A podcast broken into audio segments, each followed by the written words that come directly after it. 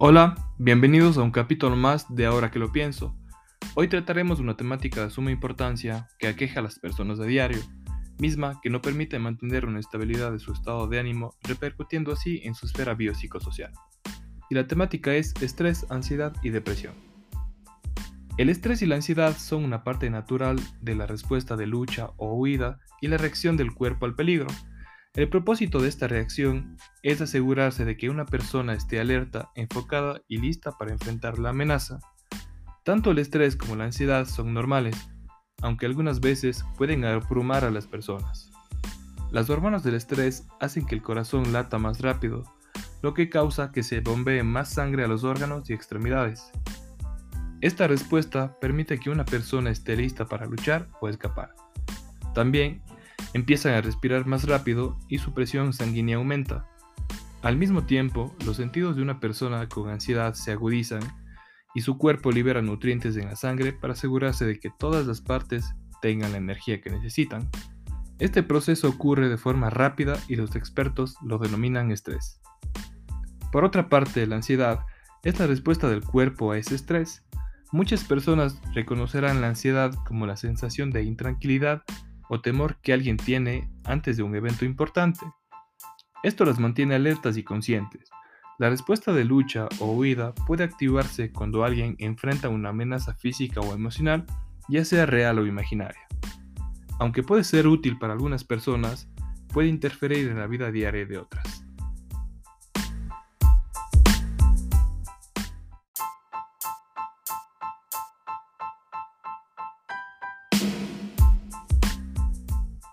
Al abordar la sintomatología del estrés y la ansiedad, podemos observar que existen muchas similitudes significativas. Cuando alguien está estresado, por ejemplo, puede experimentar un ritmo cardíaco y una respiración más aceleradas, pensamientos en base a irritabilidad, enojo, mal humor, infelicidad en general, y por otro lado sensación de agobio, náuseas, mareos, diarrea o estreñimiento. Asimismo, cuando alguien está ansioso y de manera similar, puede experimentar un ritmo cardíaco más acelerado, al igual que su respiración, sensación de intranquilidad, temor, sudoración, diarrea, constipación, nerviosismo, tensión o intranquilidad. ¿Cómo podemos diferenciar entre el estrés y la ansiedad? En primera instancia son parte de la misma reacción del cuerpo, es por ello que tienen síntomas similares. Esto significa que puede ser difícil diferenciarlos. El estrés tiende a manifestarse en un periodo breve de tiempo y es la respuesta a una amenaza reconocida. Por otro lado, la ansiedad puede permanecer y algunas veces como si nada la desencadenara. Dentro del tratamiento y el control de estos síntomas, las personas pueden tratar de controlarlos de maneras diferentes, como por ejemplo utilizando estrategias de relajación que pueden ayudar a las personas a enfrentar el estrés y la ansiedad. Estas incluyen ejercicios de respiración, enfocarse en una palabra tranquilizante como calma o paz, visualizar un escenario tranquilo como una playa o una pradera, practicar yoga, practicar tai chi, contar lentamente hasta 10, hacer ejercicio, esta última es muy importante ya que puede ayudar a las personas a enfrentar las situaciones estresantes. Esto podría ser una caminata vigorosa, un paseo en bicicleta o salir a correr. También los movimientos fluidos de las actividades como el yoga pueden ayudar a las personas a sentirse más calmadas.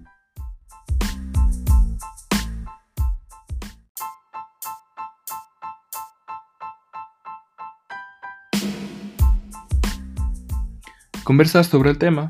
Conversar sobre sus preocupaciones, ya sea personalmente, por teléfono o por internet, puede ayudar a las personas a aliviar el estrés. Estas podrían conversar con un amigo, una pareja, un familiar, un compañero de trabajo, si es alguien en quien confía. La Asociación de la Ansiedad y la Depresión de Estados Unidos aconseja que las personas deben proteger su mente y su cuerpo y tomar acción lo más rápido posible cuando presenten este tipo de sintomatologías. Deben aceptar que no pueden controlar todo, conformarse con lo mejor que tienen en lugar de esperar la perfección, conocer qué desencadena su estrés y ansiedad, limitar, por ejemplo, la cafeína o el alcohol, comer comidas mejor equilibradas, dormir lo suficiente, hacer ejercicio de manera frecuente, promueven un mayor bienestar.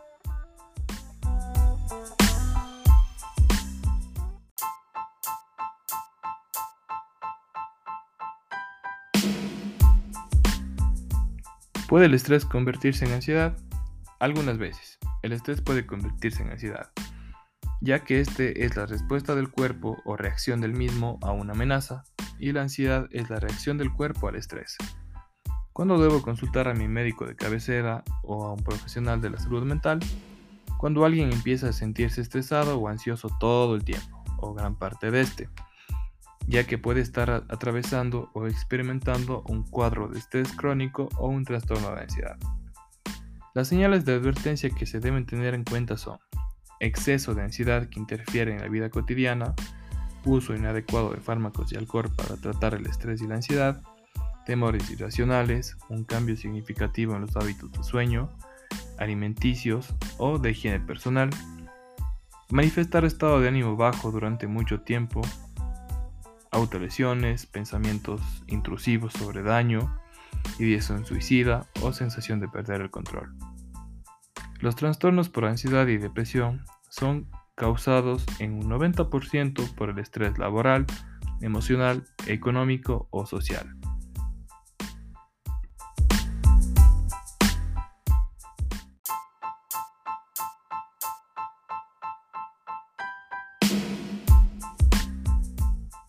Depresión versus ansiedad. ¿Qué podemos conocer? A menudo se confunde la depresión con estar triste o tener una mala época. Sin embargo, la depresión se caracteriza por tener sentimientos de ansiedad y tristeza o apatía, irritabilidad la mayor parte del tiempo sin que exista una causa aparente. También está relacionada con otros síntomas como los trastornos del sueño, del apetito, molestias estomacales o intestinales, dolores de cabeza, dificultad para tener atención o poder concentrarse, sentimientos de soledad, cansancio, entre otros. El trastorno de ansiedad incluye síntomas que pueden variar mucho de una persona a otra. No es solo la sensación de nerviosismo, sino también síntomas como preocupación y miedos intenso, a menudo irracionales, sensación de peligro inminente, pánico o catástrofe, episodios repentinos de miedo o terror, que son los ataques de pánico, fobias, ansiedad social y evitación de ciertas circunstancias que puedan desencadenar un malestar.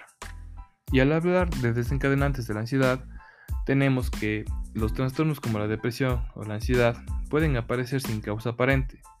Suele tener su origen en circunstancias de la vida que no han resuelto adecuadamente o que provocan de forma grave que la persona continúe con su vida. Sin embargo, es común que estos desencadenantes ocurriesen mucho tiempo antes de que se llegue a detectar esta sintomatología, por lo que a veces es muy complicado poder determinarla. En ocasiones pueden aparecer en circunstancias puntuales que pueden resolverse de forma espontánea, como por ejemplo ante la pérdida de puesto de trabajo, una ruptura sentimental, una mudanza y otras situaciones de un cambio brusco o no deseado en la vida. No obstante, a menudo el estrés crónico es consecuencia de circunstancias vitales que la persona afectada no puede remitir. Por ejemplo, es habitual que las personas que cuidan de un enfermo dependiente o que se encuentran en situaciones de exclusión social o económica padezcan este tipo de sintomatología. Un caso excepcional en el que toda la población se ha visto en mayor o menor medida afectada es la situación del COVID-19. Desde que se desencadenó la crisis y especialmente a causa de las medidas de confinamiento, los síntomas de depresión y ansiedad han aumentado drásticamente a población mundial, afectando en alguna medida a hasta uno de cada cinco personas.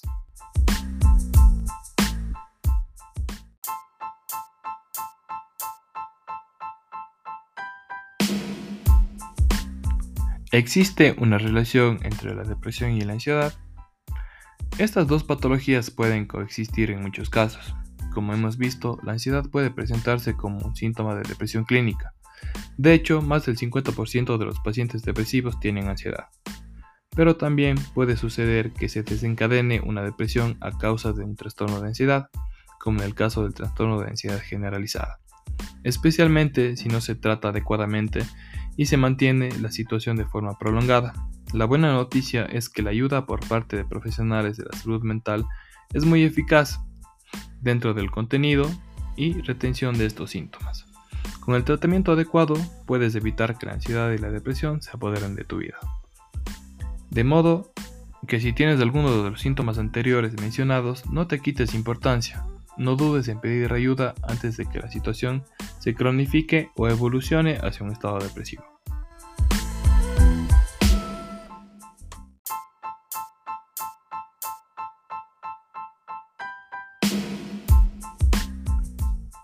Una de las grandes preguntas que muchas de las veces puede evidenciar dentro de consulta es cómo prevenir la ansiedad y la depresión. Ambos trastornos están muy relacionados y se pueden prevenir y tratar con pautas muy similares. El tratamiento de ambas afecciones consistirá en realizar cambios en el estilo de vida, psicoterapia y el uso de medicamentos si es que el médico lo considera necesario. Para frenar estos trastornos se pueden poner en práctica los siguientes consejos. Cambiar en la medida de lo posible aquellas situaciones que provoquen estrés continuo. Por ejemplo, buscando apoyo familiar para cuidar de un enfermo, mejorar los hábitos de sueño, buscar apoyo social y emocional en la familia, amigos o en el trabajo, realizar actividades físicas de forma regular, mejorar en las relaciones sociales dentro de su grupo, evitar el consumo de alcohol, de drogas o tabaco. Aunque pueda parecer que proporcionan un alivio transitorio, en realidad empeoran los síntomas y el pronóstico de los trastornos de ansiedad y depresión son muy elevados, así como pueden interferir en el tratamiento que estás realizando.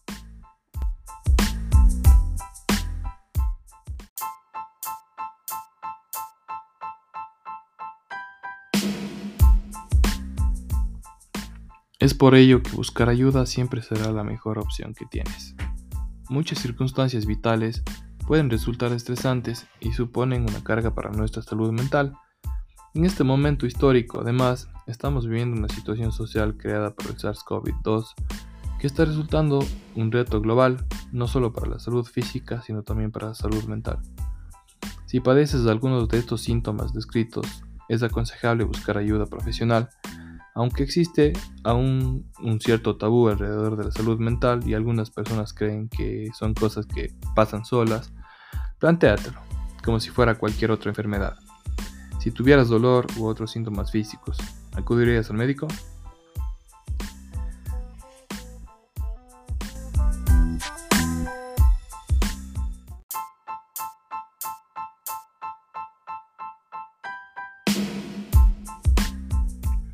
Ya que hablamos acerca del impacto del coronavirus en la salud mental, es importante recordar que en diciembre del 2019 ocurrió un brote de una nueva neumonía por coronavirus en Wuhan, China. A principios del 2020, la enfermedad por el nuevo coronavirus comenzó a extenderse por toda China. Este rápido aumento de confirmaciones de casos y muertes crearon problemas como estrés, ansiedad y depresión, tanto en el personal médico como en la población general. Este rápido aumento de los casos confirmados y de los fallecimientos también se extendió por todo el mundo. En particular, se convirtieron en importantes focos de la pandemia países como España, eh, China en general. Más allá de los riesgos médicos, el impacto psicológico que tuvo y social es indiscutible. Anteriormente, varias líneas de investigación han trabajado en la comprensión de cómo la sociedad define el origen y el impacto de las epidemias y cómo los afrontan, siendo el afrontamiento emocional clave en este proceso. En esta situación insólita es difícil predecir con exactitud y por tanto poder estimar las consecuencias psicológicas y emocionales del COVID-19. Muchas investigaciones que llegan a China, el primer país afectado, apuntan a que el miedo a lo desconocido y la incertidumbre pueden llevar a evolucionar a enfermedades mentales como pueden ser los trastornos de estrés, ansiedad, depresión, somáticos, muchas de las veces conductuales, y sin menos importancia, el consumo de sustancias, alcohol y tabaco. En cualquier desastre biológico, el miedo, la incertidumbre, la estigmatización son comunes y es por ello importante realizar intervenciones médicas y de salud mental apropiadas. Estas intervenciones es fundamental conocer la situación psicológica concreta del grupo potencial sobre el que se quiere actuar, ya que cada grupo puede percibir el riesgo de forma diferente.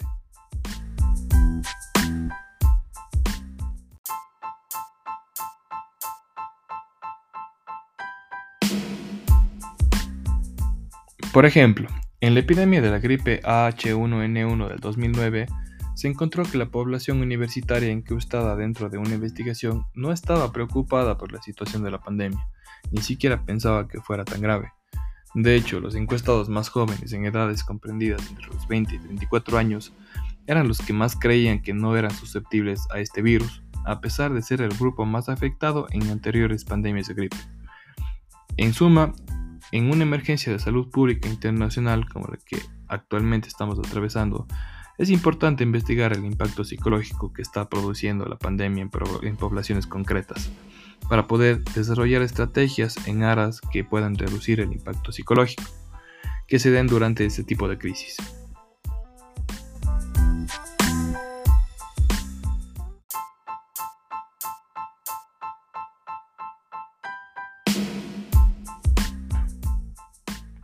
Finalmente, para concluir el capítulo del día de hoy, hablaremos acerca de uno de los trastornos más comunes a nivel mundial, la depresión. Esta es más que tan solo sentirse triste o tener un mal día. Cuando la tristeza dura bastante tiempo e interfiere con las actividades normales diarias, cualquiera de ustedes podría estar deprimido. Los síntomas incluyen lo siguiente.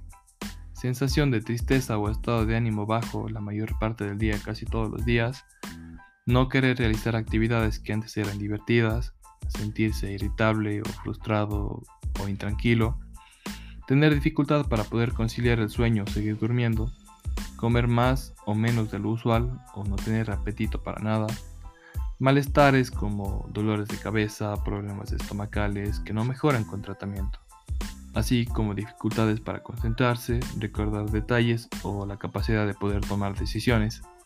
Sentirse cansado aún después de dormir bien, sentirse culpable, que no vale nada o sentirse completamente desamparado.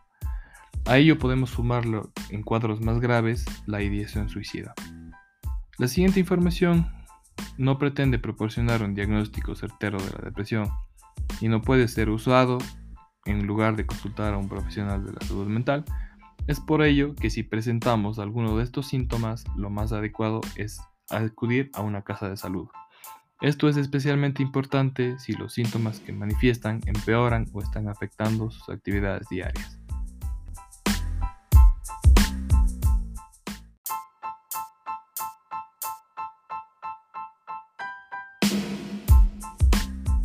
La pregunta del millón. ¿Qué causa depresión?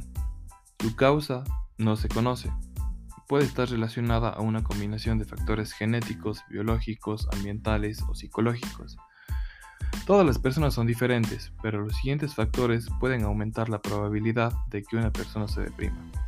Epigenética. Tener familiares consanguíneos que hayan tenido depresión. Haber sufrido eventos traumáticos o estresantes como abuso físico, psicológico sexual. Estar atravesando un periodo de duelo o problemas financieros pasar por un cambio significativo en la vida, aunque haya sido planeado, tener un problema médico como cáncer, accidente cerebrovascular o dolor crónico, tomar cierto tipo de medicamentos y el consumo de alcohol o drogas. Por otro lado, ¿a quiénes les da depresión? En general, cerca de uno de cada seis adultos tendrá depresión en algún momento de su vida. Esta afecta al año a unos 16 millones de adultos en Estados Unidos más o menos. Cualquier persona se puede deprimir y la depresión puede ocurrir a cualquier edad y en cualquier tipo. Muchas personas que tienen depresión también tienen otras afecciones mentales, como en el caso de la ansiedad, que se presenta como una comorbilidad de este trastorno. Por otro lado, ¿cuáles son los tratamientos ideales para la depresión? En primera instancia tenemos la psicoterapia. La mayoría de las terapias dentro de esta duran un tiempo corto y se concentran en los pensamientos, sentimientos y problemas que la persona está teniendo en su vida en la actualidad. En algunos casos, entender su pasado puede ayudar, pero encontrar formas de manejar lo que está pasando ahora en su vida puede mejorar y enfrentar los retos del futuro. En la terapia, la persona trabajará con el psicoterapeuta para mejorar sus habilidades, lo que le ayudará a enfrentar su vida cambiar conductas que están causándole problemas y encontrar soluciones. El paciente no debe sentirse tímido ni debe sentir pena de hablar abiertamente y de manera honesta, ya que sus sentimientos y preocupaciones están bajo la cautela del terapeuta. Esta es una parte importante de sentirse mejor, Algunas metas comunes que se tratan dentro de terapia incluyen mejorar la salud, sobreponer los miedos e inseguridades, manejar el estrés, entender los eventos dolorosos del pasado, identificar cosas que empeoran la depresión, mejorar las relaciones con familiares y amigos, entender que algo les molesta y, lo más importante, crear un plan de acción para hacerle frente.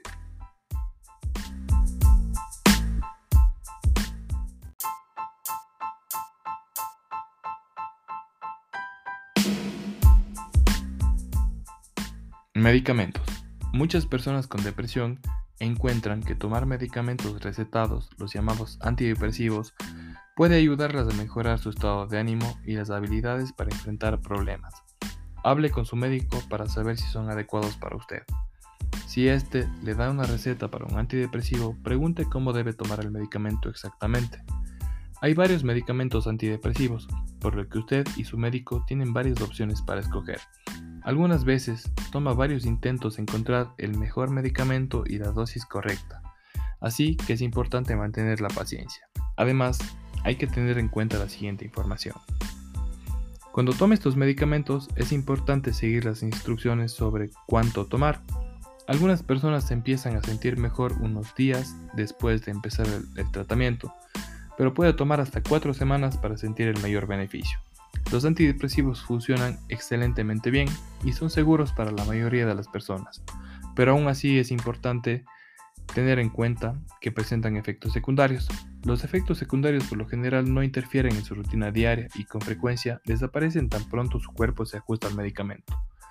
No deje de tomar un antidepresivo sin hablar primero con su médico. Dejar de tomarlos repentinamente puede causar síntomas o empeorar la depresión. Trabajar con su médico para ajustar en forma segura la cantidad que debe tomar es esencial. Si nota que su ánimo está empeorando o si piensa en lastimarse, es importante que llame a su psiquiatra de cabecera. Soy Felipe Matovelle y esto es Ahora que lo pienso.